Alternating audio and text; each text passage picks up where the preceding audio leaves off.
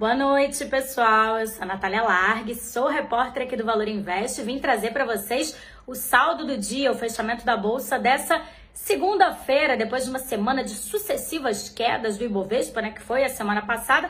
Adivinha o que aconteceu hoje? O principal índice da bolsa voltou a cair. Pois é, caiu 1,79% hoje aos 103.250 pontos. E adivinha só o que, que isso significa?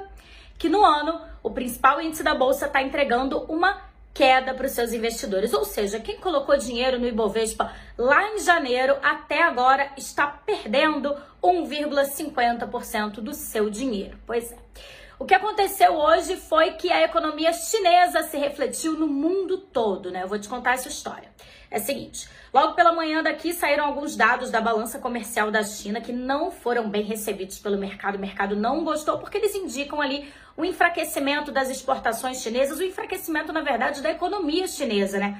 Vários outros indicadores já vinham mostrando ali que o crescimento da China ia demorar um pouco para engrenar e esse foi mais um indicador dessa perspectiva, né? Além do mais, a China está tendo que lidar com o lockdown, né? Uma segunda onda ali da variante Ômicron do coronavírus, né? Na região de Xangai, por exemplo, as medidas restritivas voltaram a ficar mais intensas, né? Houve a divulgação de um comunicado pedindo para as pessoas ficarem em casa, né? Não receberem é, encomendas que não fossem fundamentais, ou seja, está tendo realmente uma medida restritiva bem forte por lá e isso, claro, também ajuda a enfraquecer a economia.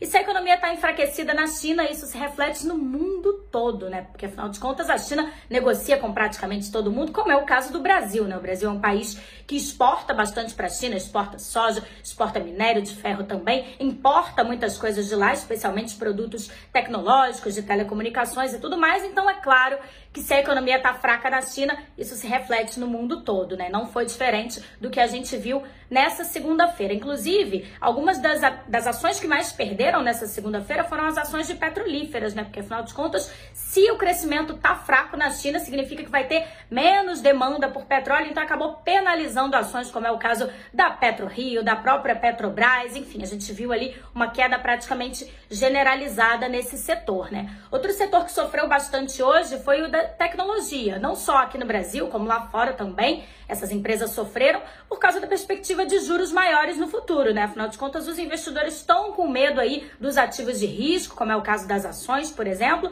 e os juros estão ficando maiores, não só no Brasil, nos Estados Unidos também. E essas empresas acabam sendo penalizadas. Por quê? Porque essas empresas são mais alavancadas, ou seja, elas têm dívidas maiores. Então, se os juros vão ficar maiores no futuro, significa que os débitos delas também vão ficar maiores. Então, local web, TOTOS voltaram a cair hoje. Outras empresas também mais ligadas ao crédito, né, ao consumo, também foram penalizadas, como é o caso do Magazine Luiza. As ações da Pet também tiveram queda ali bem significativa nessa segunda-feira.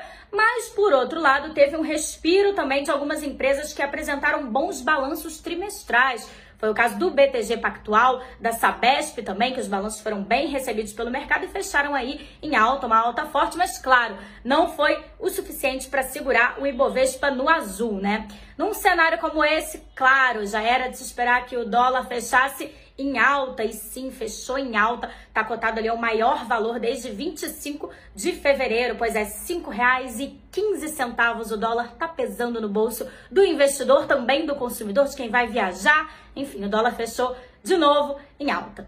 Amanhã eu volto aqui para trazer as novidades da terça-feira, né? O que que vai movimentar o mercado na terça-feira, se o Ibovespa vai voltar a subir e se o dólar vai voltar a cair. Então eu espero vocês amanhã. Uma boa noite a todos.